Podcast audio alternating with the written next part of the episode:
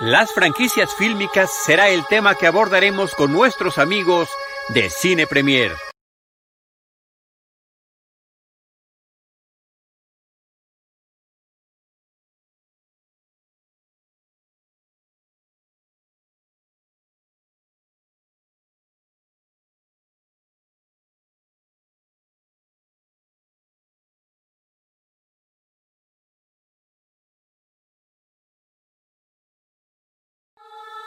Experimento 626.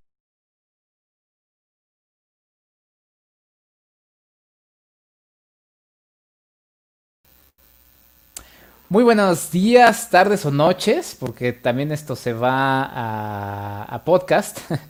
y muy buenas tardes a la gente que nos está viendo en vivo. Felices 15 años, felices 15 años, Cinemanet. Este, la quinceañera, o sea, Charlie del Río, se fue a cambiar de vestido pero regresará en cualquier momento con ustedes por acá.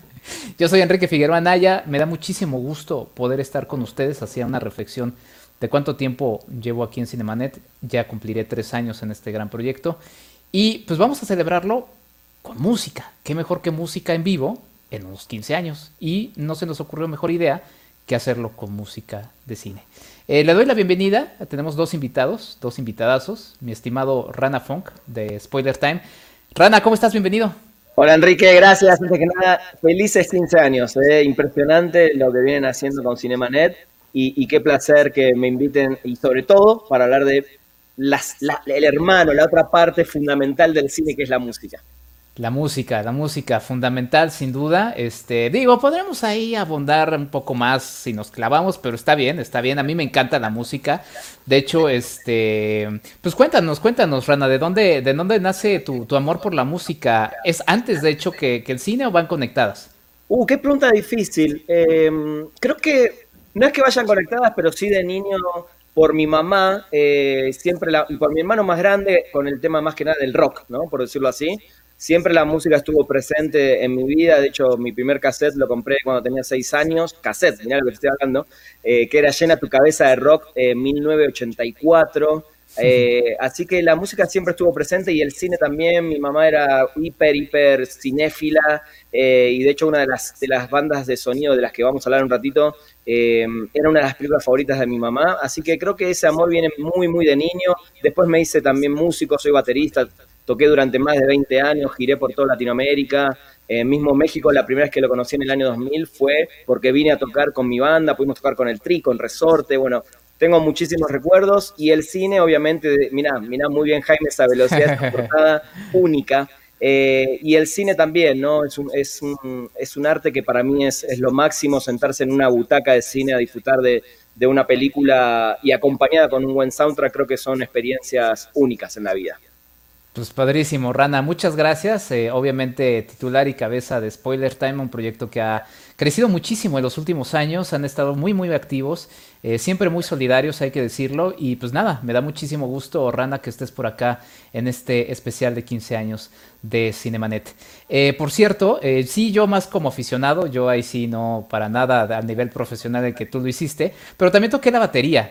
Y también estuve a lo largo de pues más de ocho años también conectado a la difusión de música. ahí estamos viendo Spoiler Time eh, para, que, para que estén ahí checando todo. Eh, ¿Libre de spoilers o con spoilers? Mira, la realidad es que cuando entras a ciertos artículos eh, tenés que estar prevenido, pero por una cuestión de que estamos al día y al momento. Por ejemplo, mira, está bueno ese, ese de Mandalorian que se ve ahí, porque justamente dice, es easter eggs y detalles del último episodio que eh, fue de ayer, ¿no? Entonces, cuando entras a leer esos tipos de artículos, claro que vas a encontrar cosas que acaban de pasar en un episodio, así que hay que estar, digamos, atento a, lo que uno entra a leer, básicamente. Para, para, Jaime, para, ya no bajes, no quiero ver el spoiler, aunque ahí había una imagen que ya también era bastante spoilerífica. Pero bueno, platicaba de mi paso por, la, por el periodismo musical, porque a lo largo de ese paso tuve la oportunidad de platicar varias veces con un músico argentino llamado Mauro Conforti, eh, creo que ya tres o dos veces, una de ellas justamente en la Cineteca Nacional. Aprovechamos a hablar de cine, pero la verdad es que no era el tema hablar de cine. Y ahora que me moví ya más a, lo cinematográfico, pues dije, pues qué mejor que tener a Mauro otra vez, pero tocando música de cine. Mauro Conforti, bienvenido. Ojo, a, spoilers no, ¿no? Spoilers. El Slave One de Boba Fett, ¿no? Qué gran entrada, sobre todo para este episodio, ¿no? ¿Cómo estás, Mauro? Bienvenido. Bienvenido, muchas gracias, gracias Enrique, muy contento de estar aquí. Eh, desde mi estudio estoy en Buenos Aires y hablando de cine, que es placer, placer de la vida para mí. Ya habrá otro momento para platicarlo, pero bueno, es difícil siempre insertarse en cualquier escena, ¿no? En la musical, en la cinematográfica, siempre tiene su, su, dificultad. Eh, la verdad es que si fuera por, por talento, Mauro Conforti sería muy, muy sonado, muy conocido aquí en México. Se ha hecho una labor de, presencia, pero la verdad es que la calidad de Mauro Conforti es, es, impresionante. A mí me gusta mucho el trabajo que haces, no porque estés presente aquí, Mauro. Y este y nada, la verdad es que hay una conexión muy importante. Con esto, platícanos. Eh, ¿Qué fue igual? Primero, el cine, tu amor por el cine, tu amor por la música y cómo se han conectado, porque finalmente se han conectado. Y mira, yo soy básicamente un hijo de la cultura pop, ¿no? Eh, crecí viendo todas esas maravillas en el cine de, directores como, Spielberg, como Lucas. Eh, después ya cuando, ya cuando termino el colegio, cuando empiezo a tocar música, cuando empiezo a estudiar música, perdón, estudié una carrera de música clásica. Eh, y ahí me adentré un poquito más en compositores como Nino Rota. Bueno, obviamente con El Padrino empecé a ver las películas de Kubrick, empecé a ver películas de Hitchcock. llegué a tener, mira, tanto nos gustaba la música de los soundtracks que llegué a tener una banda que se llamaba Marcord, como la película de Fellini, que hacíamos música de, películas en vivo. Así que siempre estuvo como ligado. Y después todos los, trabajos que hice haciendo música de películas mías, eh, o música de series o de documentales, y siempre, siempre estoy eso. Es algo que me, me siento como muy libre al poder hacer esa música, donde puedo también demostrar un poco los conocimientos de todo lo, que estudié, porque fue una carrera larga de música académica. Y, nada, es, algo que me encanta. Y ahora, imagínate con la cuarentena, vi un montón de cine. Claro, claro, sí, afortunadamente es un momento en el que, digo, a pesar de la, situación, pues hemos aprovechado para, para ello. Eh, sí, es un tema el asunto de la música y el cine. Eh, a mí de repente no me gusta tanto cuando la música influye demasiado en, o más bien como que te te, te, obliga a sentir algunas cosas. Creo que no, pero creo que lo que vamos a ver, los músicos que vamos a ver, híjole, creo que es una gran selección y que, y que justamente va hablando del gran papel que tiene la música en ello. Eh, ya Mauro... Es variado, sí, es variado. Eh, ya ahorita con Mauro iremos viendo cuáles son sus soundtracks favoritos, porque además tendremos el placer de escuchar algo de ello. Pero Rana, ¿qué, qué, qué bandas sonoras te gustan? Digo, la verdad es que pues tu colección es enorme y podrías tardarte años. E-, esas son las preguntas más difíciles, eh, porque hay tanta, tanta música, eh, tantos compositores, y si bien tengo algunas, algunas, bueno, algunas no, muchas bandas sonoras que me encantan, a mí me gusta más hablar de los compositores, así como de las bandas. Eh, las bandas me gustan en general su, su, historial completo de discos. Muy difícil que me guste solo un disco de una banda o tiene que ser algo muy, muy puntual. Eh, soy más fan de los compositores en sí que de un disco, ¿no? Eh, igual quiero hacer como esa distinción porque mucha gente también a todo le dice soundtrack, ¿no? Y, el soundtrack por lo general es una recopilación de canciones elegidas por el encargado de la música en una película eh, y las bandas sonoras o el score, ¿no? La composición exclusiva para esa música es justamente lo que uno a veces escucha más de fondo y no tantas las canciones que suenan en la película. Digo, es una distinción que está bueno justo hacerla en este programa, en este especial, para que la gente entienda. Entonces, si hablamos de soundtracks, eh, mi amor por el soundtrack en sí empezó con Pulp Fiction. Cuando yo escuché esa recopilación que hizo Tarantino para, para la película, eh, no solo descubrí un montón de bandas que no tenía ni idea que existían, eh, y ahí empecé también a prestarle mucha atención a dar vuelta a los discos de la película para ver las bandas que estaban ahí. Eh, porque después, bueno, todo lo que sea composición, así como Mauro, yo creo que somos de la misma época y Tiburón, todo, todo lo que hizo John Williams finales de los 70, principios de los 80, fue lo que me metió definitivamente a amar el tema de la música en las películas y después una vez eh, metido ahí, nada, desde Bernard Herrmann, que fue para mí el papá de todo lo que escuchamos hoy, obviamente Morricone, del cual vamos a hablar, eh, y hasta el día de hoy creo que hay compositores, y uno de mis favoritos hoy es Ludwig Goranson, que es el que está haciendo la música de Mandalorian, ¿no? Agarrar ese legado de John Williams y irse completamente para otro lado musicalmente, creo que es un, gran desafío que tuvo este Goranson y que lo está haciendo de manera impresionante. Sí, sí, sí, sí. Bueno, por lo menos musicalmente le están dando un giro. Ya luego podremos entrar en polémicas. Este, eh, Mauro, pues, ¿por dónde quieres arrancarle? Porque a partir del menú que nos tienes, y sí va a haber música en vivo, o sea, sí va a suceder. It's happened, it's just gonna happen. Eh, ¿Con qué vamos a empezar con el menú y ir platicando eh, Bueno, de esto? Vamos con Morricone. Pues Vamos adelante. con Morricone, la música del Cinema Paradiso. Eh, ahí vos decías que no, que no te gusta tanto eh, la- que la música te haga sentir algo, pero en, este, en esta película la música es como un personaje más, ¿no? No, no que me haga sentir algo, sino que termine siendo como demasiado este, manipuladora, por así decirlo. Pero ahorita vamos a discutir eso. Manipuladora de emociones. Bueno, del gran Ennio Morricone, Cinema Paradiso.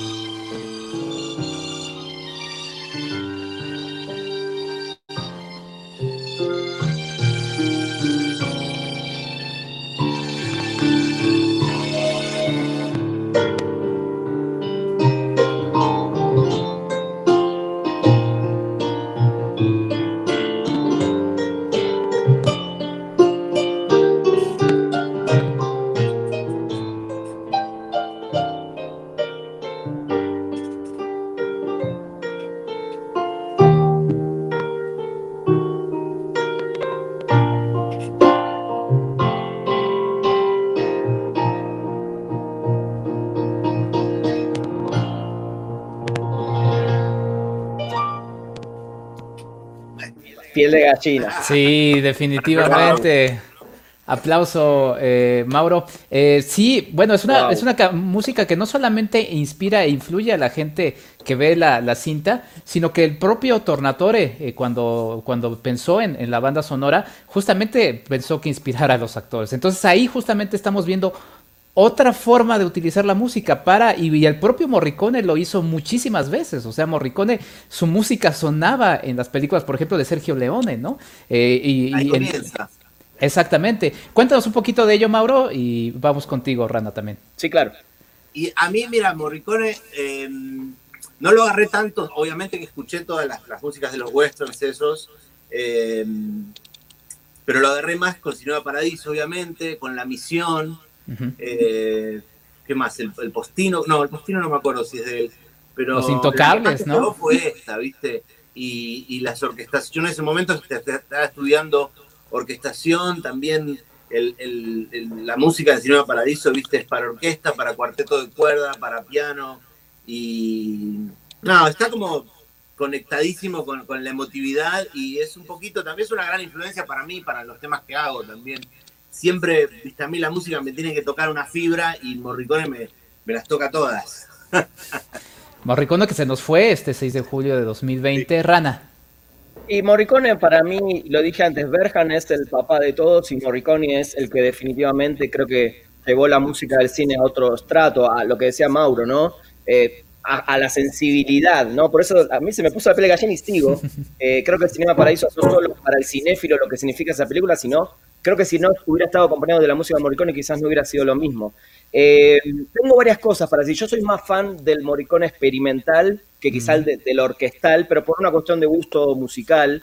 Em, y por ejemplo, a mí lo que hacen Hateful Eight, que es el que definitivamente le termina dando el primer Oscar en su carrera de más de 300 películas escoreadas, eh, creo que es espectacular lo que hace y cómo te hace sentir en una película del viejo oeste miedo, terror. Creo que todo lo que hizo Morricone para el lado del terror y la experimentación, creo que es eh, una influencia tremenda en un montón de músicos. Y quería preguntarle a Mauro, ahora que lo tengo acá, eh, estuve leyendo e investigando mucho de, muchos compositores y un libro de Morricone en particular. ¿cómo, ¿Cómo es el tema? Digo, cuando uno hace música para uno mismo o para su banda, la escribe y si a uno le gusta, se la, da al público, básicamente. Pero cuando escribes música para un director, eh, ¿hasta dónde está esa libertad que hablabas hace un rato? Me, interesa mucho saber eso, ¿no? ¿Hasta dónde está la libertad del músico y el contrato, por decirlo de alguna manera, de entregar una partitura para otra persona, que es un director de cine en este caso, o un productor? Y depende a veces la relación que tengas con, con el director eh, hay veces que te dan como una, una música de referencia. A mí me pasó, por ejemplo, con Torino, la, música de esta peli que hice, que la, saqué este año. Es una peli vieja, pero la saqué todo el soundtrack este año porque eh, me parecía que no había, viste, que, no había envejecido, que todavía lo escuchaba y estaba, estaba muy bien. Y me había dado la música de la película El caso de, El Affair de Thomas Crown, Thomas Crown Affair, eh, de Michel Legrand nada que ver, ¿viste? Y, la agarramos y ahí pude tener total libertad. En general son esos los proyectos que, me gusta agarrar, porque hay veces que ves alguna serie o una peli o un documental y, se nota mucho la referencia, ¿viste? Se nota, ah, esto lo sacaron de acá, esto lo sacaron de acá. Eh, pero a mí me gusta agarrar esos proyectos en los cuales puedo tener, tener libertad, ¿no? Enrique, me encantó lo que dijiste de, la no invasión de la música y estoy completamente de acuerdo, ¿no? Creo que cuando la música es un elemento más y acompaña, creo que es el mejor, esa es la mejor banda sonora que la que por default te hace sentir lo que la cinta no te está haciendo sentir, ¿no? Pero aguanta, porque ahorita vamos a justamente hablar un poco más de ese tema con lo que nos va a tocar ahora Mauro Conforti, porque justamente y ahí es donde yo veo esa, esa, en fin, Mauro, por favor. Eh, bueno, vamos a, John Williams entonces. A ver si la conocen.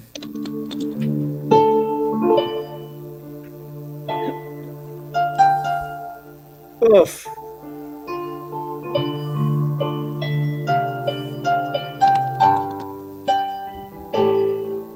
Qué cool.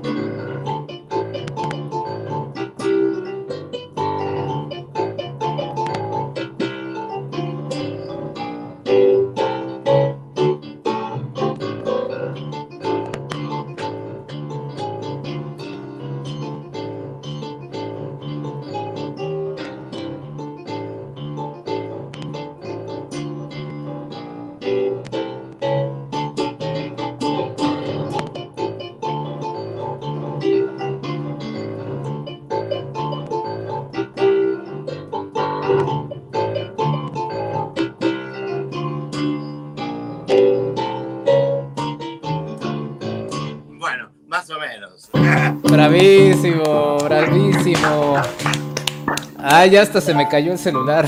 Enrique, Enrique, te agradezco infinitamente que me hayas invitado a este programa con Mauro. Eh, espectacular. Además, empezaste con la canción que suena en el final del Imperio Contraataca, que es cuando eh, Luke abraza a Leia como diciendo, bueno, tenemos que ir a rescatar a Han Solo, ¿no? esa, esa, melodía... No la, que empecé... Es la de los soles, del Binary Sunset. Pero suena, suena en ese momento también al final del Imperio cuando ellos se quedan abrazados diciendo, bueno, hay que ir a buscar a Han, ¿no? Claro, o, es... Eh...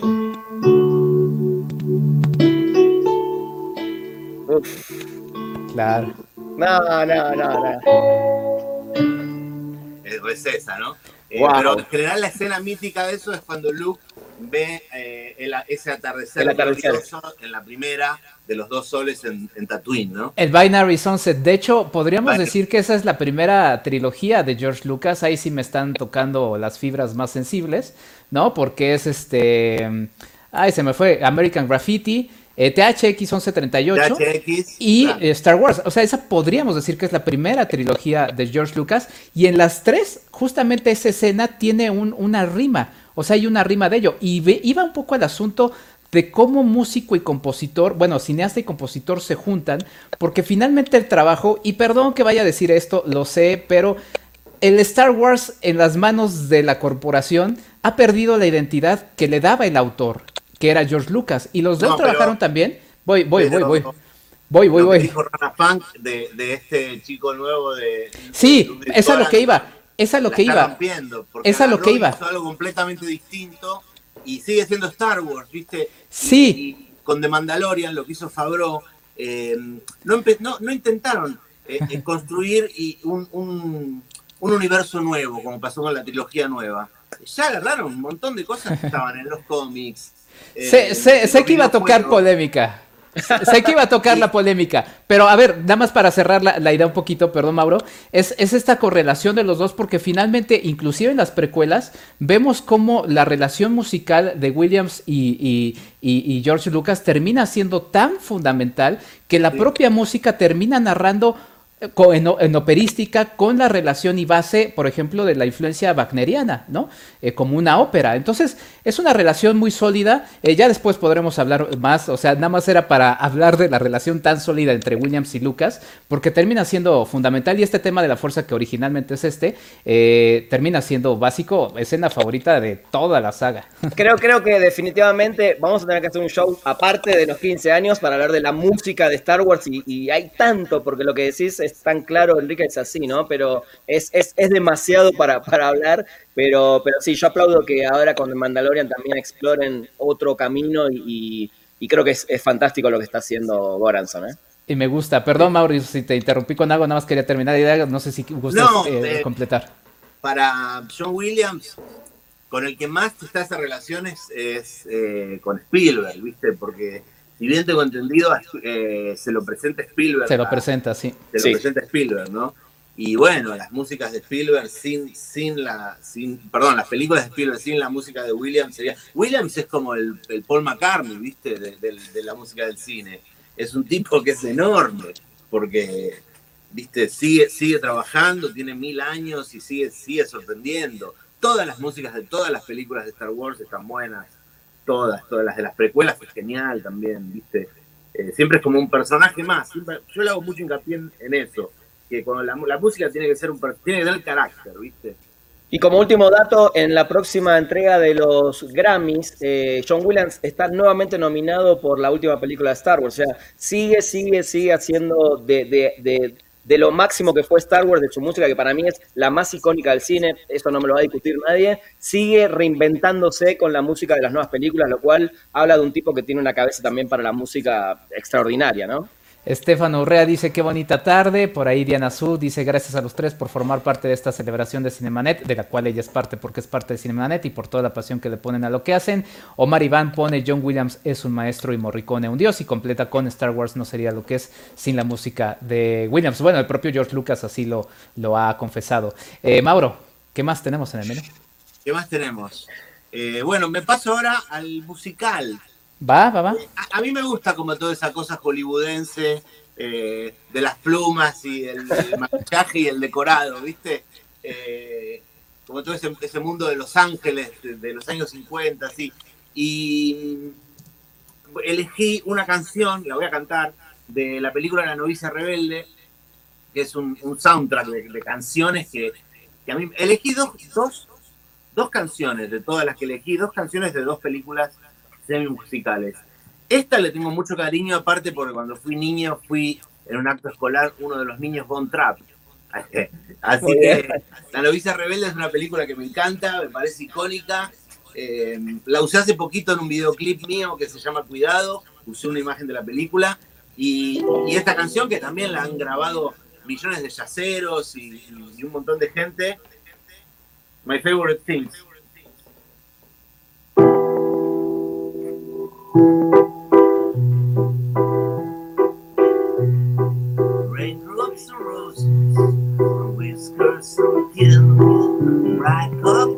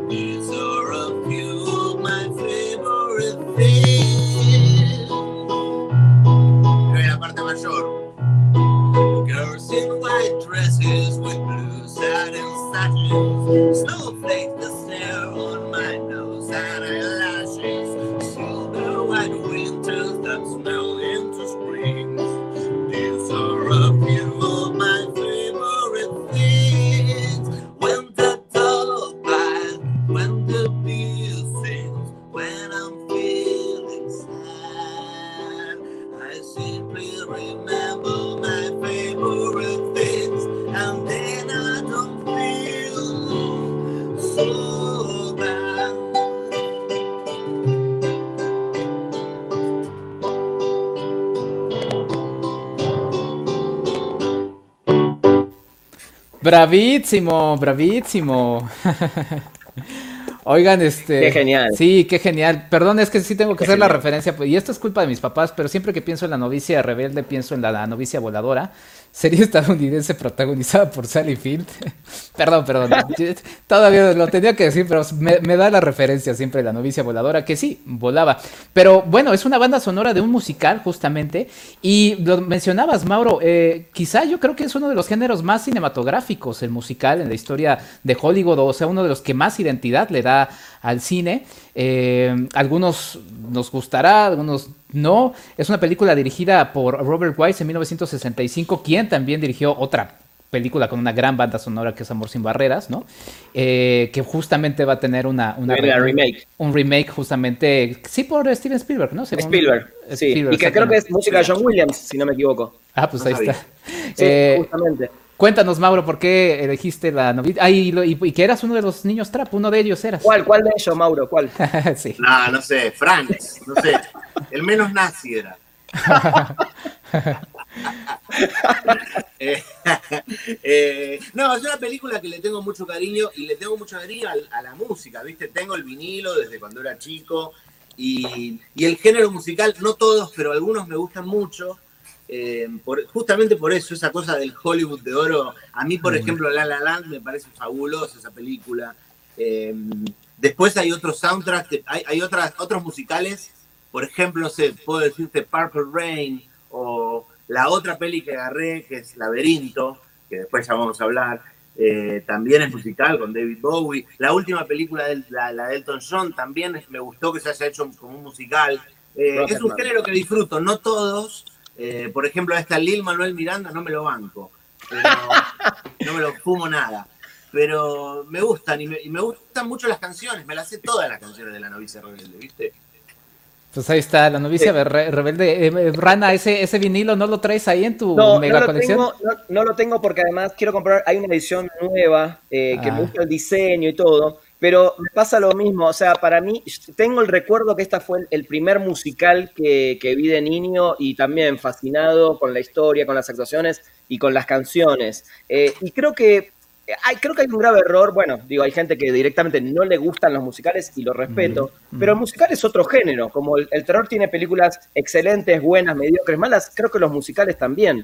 A mí La La Land se me hace una cosa maravillosa, no la vi en su momento, la vi un año después del estreno, eh, y justo la música de Justin Horwitz, que es otro de los grandes talentos que tenemos en estos días, eh, se me hizo fabulosa. Y para mí el, el The Sound of Music es, es el musical, eh, esa es la película que a mí representa lo que es para mí el musical de, de Hollywood. Sí, Exacto. porque es de diferencia de, viste, otras que son como un poco más operísticas, que, por ahí son las que no me gustan tanto, pero no sé, por ejemplo, Los Miserables me, resistí mucho a verla y cuando la vi me partió la cabeza, la, la última, con Anne Hathaway, me encantó, me encantó.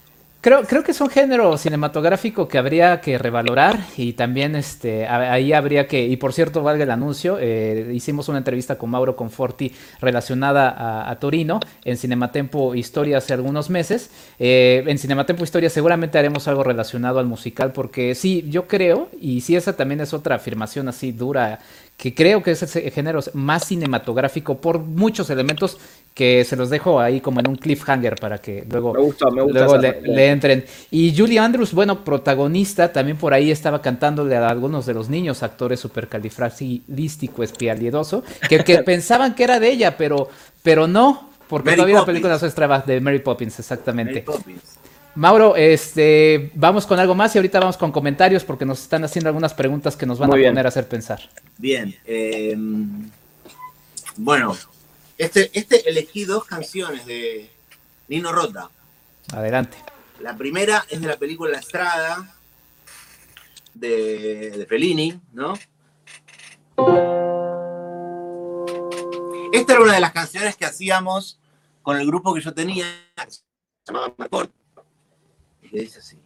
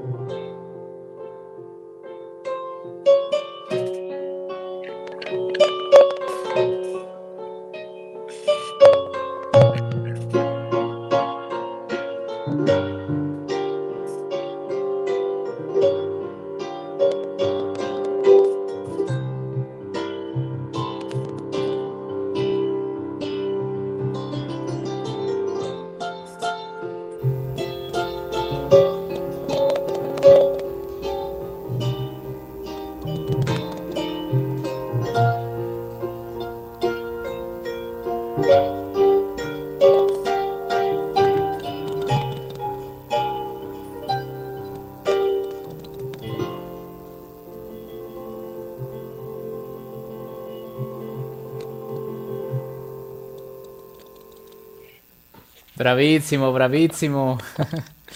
Estamos hablando de, relaciones musicales, hablamos de Williams, de Spielberg, ¿no? Eh, por ahí mencionaba también Rana a, Herman Hitchcock, ¿no? Pero pues no podemos hablar de Fellini sin, sin Rota, ni de Rota sin Fellini. Herman hacía, en esa época hacíamos... Eh... Muy bien. Sí, hay, muchas mancuernas icónicas. Tim Burton, Danny Elfman, eh, Howard Shore con Cronenberg. Digo, sí se fueron, eh, bueno, en las últimas de eh, Hans Zimmer con Nolan. Digo, hay muchas mancuernas históricas fundamentales, ¿no? Sí, sin duda. Sí, sin duda. Tenías ahí otro, otro tema que nos querías tocar, Mauro. Sí, bueno, mismo compositor, otra onda. Eh, espera,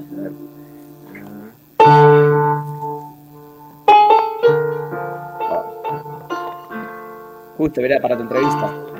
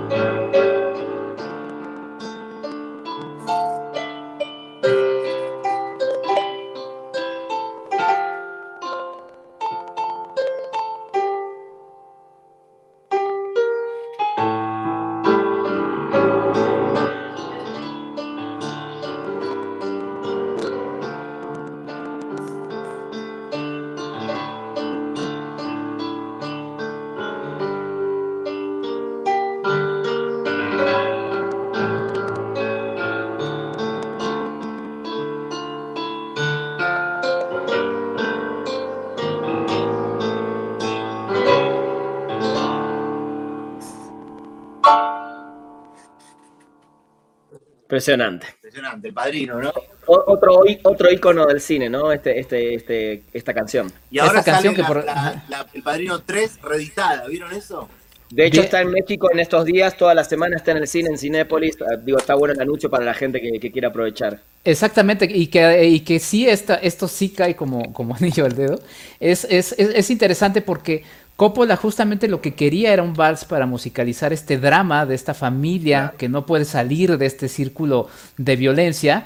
Y creo que la tercera película del Padrino eh, merece ser muy revalorizada justamente en esta, en esta idea, ¿no? Entonces, este, a mí me, me parece una, una saga muy interesante. Y bueno, justamente también parte de la primera, ahí está, está, pues sí, claro, no podría ser de otra manera.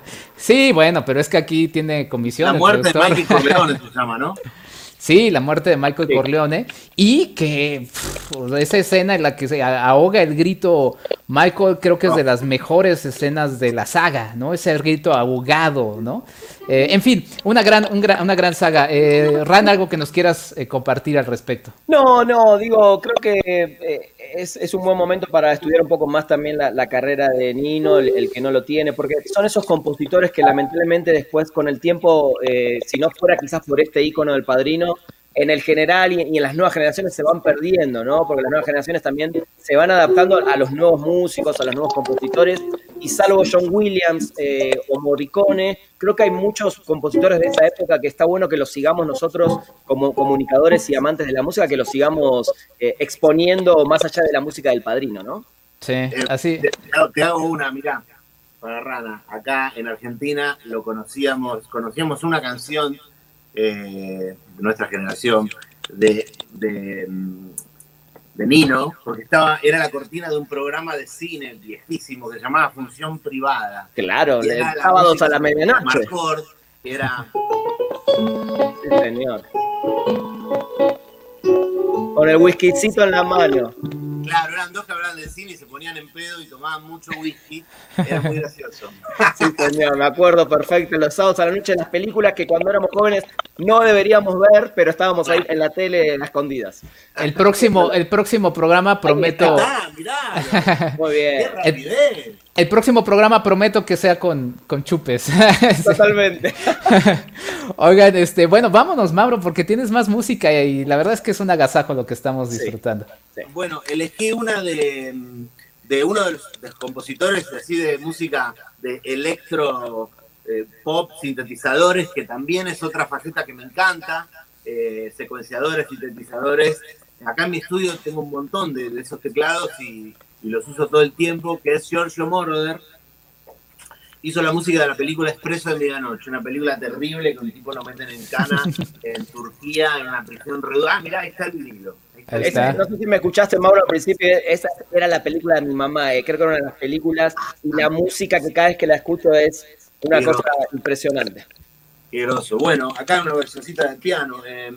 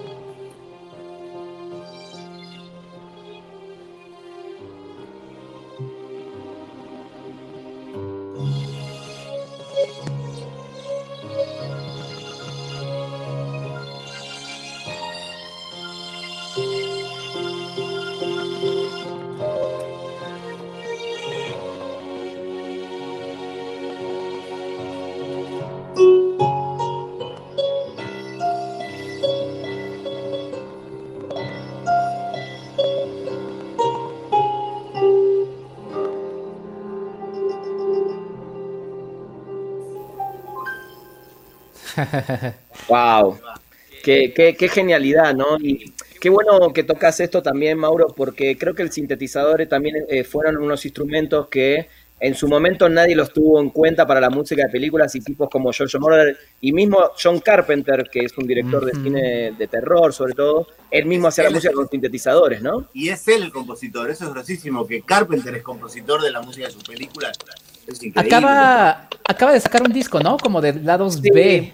Él, Sí. él tiene, él hizo una banda con su hijo y su sobrino, eh, justamente, y lo contaba, lo- hice un podcast hace muy poquito de Spoiler Tracks hablando de todo eso, de Carpenter, eh, y contaba que por primera vez en su vida, a los 60 y pico, 70 años que tiene Carpenter, salió de gira a tocar música, algo que para Sí. él siempre la música fue lo máximo, viene de familia de músicos, eh, y hacer eso para él fue como un redescubrimiento de su vida, ¿no? Imagínate un tipo que hizo toda su vida cine y hacía la música para sus películas, que ahora salga a tocar las canciones en vivo, no solo las canciones icónicas de las películas, sino canciones propias que él fue creando a través de estos años. Sí, qué maravilla. Estaba viendo hace algunos, algunos días. Saludos a Estela de Escole que dice: Excelente, Mauro. Eh, una película llamada Pirañas, los niños de la camorra de Claudio Giovanesi. Es una película que se puede ver todavía en la muestra internacional de cine de Cineteca Nacional. Y en una de las escenas suena eh, Giorgio By Moroder de Daft Punk. Me llamó la atención porque la historia me recordó mucho a Scarface de Brian De Palma, en donde Giorgio. Moroder pues, es fundamental, ¿no?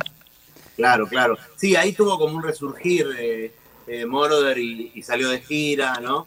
Y empezó de vuelta a sacar discos, pero... Hablando de- Tano. No, Es es un, genio.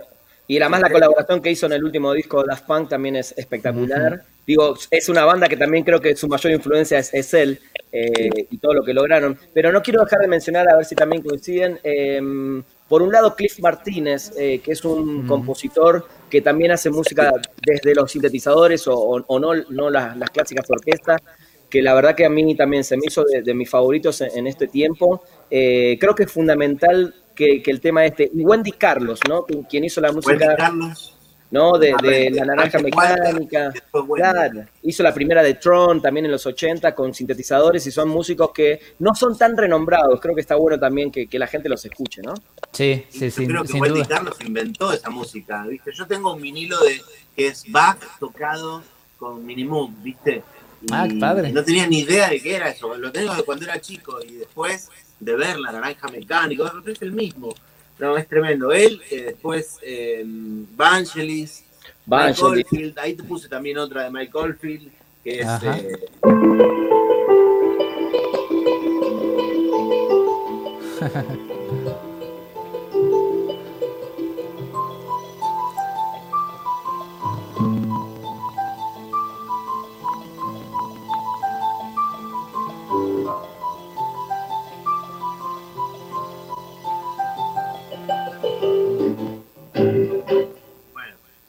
El exorcista, Sí, ¿no? se usó en El Exorcista. soundtrack. Sí, de Sí. hecho, creo que Tubular Bells es una de las canciones, eh, el disco Tubular Bells, uno de los, no solo que tiene más versiones, revisiones, reversiones, etcétera, carísimas, sino que creo que es uno de los discos más vendidos de, de la historia, básicamente. Sí, sin duda. Bueno, obviamente la música del exorcista de, de, de William Friedkin de 73 es una de las más conocidas, pero también eh, hay, hay en las otras dos secuelas, y también creo que yo siempre estoy en la revalorización de las secuelas así olvidadas y vapuleadas por la crítica, creo que el exorcista 3 es un ejercicio también muy interesante, pero, eh, y es una película de, de, de, de, de horror, ah, se Sí, dice, claro. pero yo lo veo más como un drama y a mí me gusta más verlo como un drama, este drama de, se me olvidó el nombre del padre joven, el que es, es boxeador, el que termina enfrentándose finalmente a este Pazuzu, ¿no? Eh, y bueno, la verdad es que es una película eh, muy interesante, El Exorcista, y antes de esa, y es que justamente con el tema que decía Rana de los sintetizadores, Sí. pues inclusive hasta con solo tres notas, y creo que eso es uno de los temas más importantes de la serie que, de la que nos vas a tocar eh, también algo de música, Mauro, este, se pueden hacer cosas espectaculares y en estos ambientes lúgubres, ¿no? Que nos, que nos, justo nos pone, la- vamos a terminar desplumados, Rana, de tanta piel chinita. Totalmente, pero déjame recordar que eh, la música del Exorcista 2 es de Morricone. Sí, sí, Ah, mira. exacto. Mira, mira, mira. Y quizá esa, ahí sí es de las pocas cosas interesantes de esa película, pero bueno. Probablemente. Yo la 3, sabes que no la vi, El Exorcista 3. Es, es Vale la pena. Vale la pena, El Exorcista 3, no me acuerdo ahorita, pero sí vale la pena, es uno de esos ejercicios, es que, miren, ahí podemos hacer una, un ejercicio, es que yo estoy en la revalorización de todas las precuelas de Star Wars, revalorización de, de esta tercera del Padrino, que bueno, dicen que la nueva versión está, está muy interesante. El Exorcista 3, que ahorita les digo, ay, déjenme ver, estamos de, es de William, eh, del 90. Ah, pues del mismo año de ah. Padrino y así. El Padrino 3. tal cual. Pues adelante, Mauro. Em, Con la serie de televisión. O la, la, ah, que quieras, porque nos quedan. seguimos o la que quieras. En la misma línea de, teclados y sintetizadores. Esta, esta canción es de una de mis series favoritas, que es Twin Peaks, del maestro David Lynch. El compositor es Angelo Badalamenti, otro tano más, otro italiano. Y mm, también la música es como un personaje más. Eh, es, la serie es como, para mí es la madre y el padre de todas las series que, que te dejan con el cliffhanger. Eh, a mí fue la, serie que, viste, me moría por ver el capítulo siguiente y cuando, bueno, cuando salió la temporada 3 en Netflix hace un par de años, no lo podía creer. Y la música...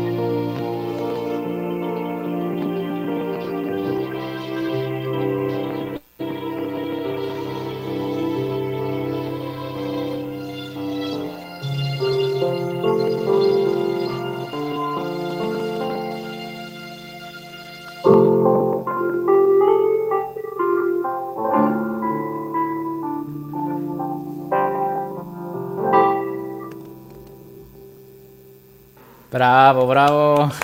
Qué delicia. Está grabada por un piano Rhodes. Eh, hay un video muy bueno de, de Badalamenti contando cómo Lynch le va pidiendo la música y, le va relatando la historia de Laura Palmer a través de un bosque. Y bueno, y ahora, y él va tocando, es muy emotivo. Búsquenlo en YouTube si no lo vieron, está buenísimo. Creo que, ah. creo que es uno de los eh, mainstreams o el tema de título icónicos de, la historia de las series, eh, definitivamente. Sí, sin duda. En el aserradero, y hablábamos de estas duplas, ¿no? Y Badalamenti y, Lynch también es una, es una de esas duplas que quizá no son tan este tan comercialmente conocidas, tan populares, pero sí son fundamentales, ¿no? Y yo recuerdo que llegué a Twin Peaks justamente a partir de una de mis series favoritas y quizá aquí aprovechamos a meter el, saludo de Charlie del Río, la quinceañera, quien está cambiándose de, de vestido, ¿no? Eh, está poniendo las orejitas de Mickey Mouse. Perdón, buscar el cargador del teléfono? Adelante, Mauro, adelante. Adelante. Este, sí, se fue a poner las orejitas de Mickey Mouse exactamente ahí, porque justamente viene, muy bien, Rana, muy bien. Este, llegué ahí a partir de, los X-Files, porque justamente David Duchovny, el famoso actor de, Mulder, eh, sale como un eh, agente del FBI transgénero en Twin Peaks, ¿no? Entonces, este, muy interesante cómo nos llevan una cosa a otra. Y, bueno, Twin toda la música, sí, Enrique, toda la música de las películas de Lynch son fantásticas, ¿no? Eh, creo que también hay, otro director que supo elegir bien, que, cuida también el detalle musical en, todas sus producciones y, los soundtracks de sus películas particularmente son también, ¿no? Oscuros, eh, climáticos eh, y, con artistas impresionantes. Muy bien. pues tenemos que cerrar, lamentablemente, pero me gustaría cerrar una especie como con créditos finales musicalizados por el último tema que nos trae Mauro para no desperdiciar esta oportunidad. Rana Funk, ¿dónde te pueden seguir? Eh, bueno, ahí está mi cuenta de Twitter, Instagram eh, y todas las redes sociales, Ranafong. Y los invito, ya que están, a todos los contenidos de Spoiler Time en particular y aprovechando esta sección de hoy de música, hay un podcast que se llama Spoiler Tracks que lo pueden buscar en todas las eh, servicios de streaming, Spotify, Amazon, Google, etcétera, donde hago cada episodio sobre música de cine, películas y algunos sobre la historia de los compositores, así que los invito ahí a seguir disfrutando de la música del cine y las series. Imperdible todo el trabajo que hace Spoiler Time, y digo todo el trabajo porque hacen mucho trabajo. Eh, Mauro Conforti, ¿dónde te pueden seguir antes de que cierres con estos créditos finales?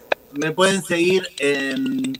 Me pueden buscar como Mauro Conforti en YouTube que ahí están todos los videoclips que están muy ligados también al cine. Viste, tenemos videoclips que hicimos homenajes a Star Wars, a James Bond, eh, a los Muppets, que ahora voy a hablar con ese tema que voy a tocar de eso. Eh, me, me, encontrás como Mauro Conforti en todos lados. Muy bien, pues. En mis redes sociales también. Ahí pues ahí está, ahí está el canal de Mauro Conforti. A mí, una de las canciones que más le estuve dando play en Spotify y desde siempre es El Héroe. El Héroe me encanta, que es justamente un video relacionado al viaje del héroe, justamente. Eh, muy bien ahí. y este, y bueno, pues nos despedimos básicamente, pero esto es de Jim Henson de 1986, la película. Y la bueno. Película pues, Laberinto. La película sí, Laberinto. La película Laberinto con la música del gran David Bowie. Yo con Jim Henson, bueno, también es como de esos maestros de que de cuando era niño me, me, siento muy identificado con él, con él como artista, ¿no? Eh, porque también me gusta trabajar así a lo artesanal y meterme en todo de lleno yo mismo. La historia de con Henson es que hace unos años hicimos un video que se llama El encanto bajo el mar, con marionetas al estilo de los Muppets. Y estaba yo y toda mi banda caracterizada como Muppets en un show y estábamos tocando juntos. Y el video quedó tan bien que lo vio la hija de Henson y me, me, invitaron, a, me mandaron una felicitación y me invitaron al taller donde hacen los muñecos en Nueva York. Entonces lo siento como muy, muy cercano. Y Laberinto es una película que, que, que nada, que la vida es chico y que lo tiene todo, ¿viste? Lo tiene todo lo que me gusta está ahí. Entonces, también, de David Bowie, esa canción. Muchas gracias por seguirnos. Sigan en la transmisión de Cinemanet 15. Muchísimas gracias a vos, Enrique, a Rana Funk, y un placer haber charlado todos estos temas hermosos y estar aquí tocando música de películas. Me voy gracias, con gracias. una canción del soundtrack que se llama As the World Falls Down.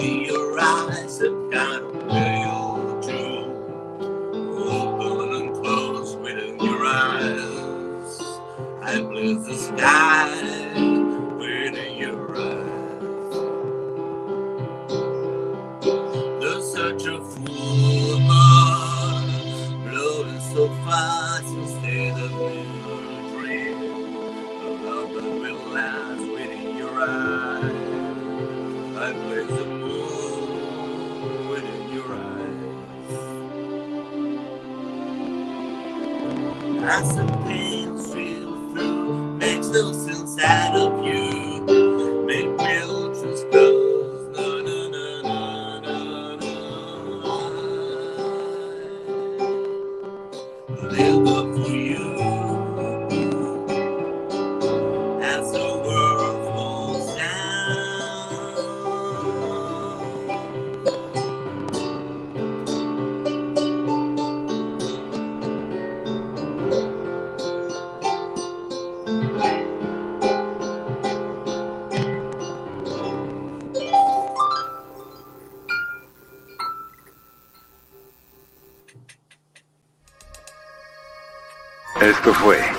Cinemanet, decimoquinto aniversario.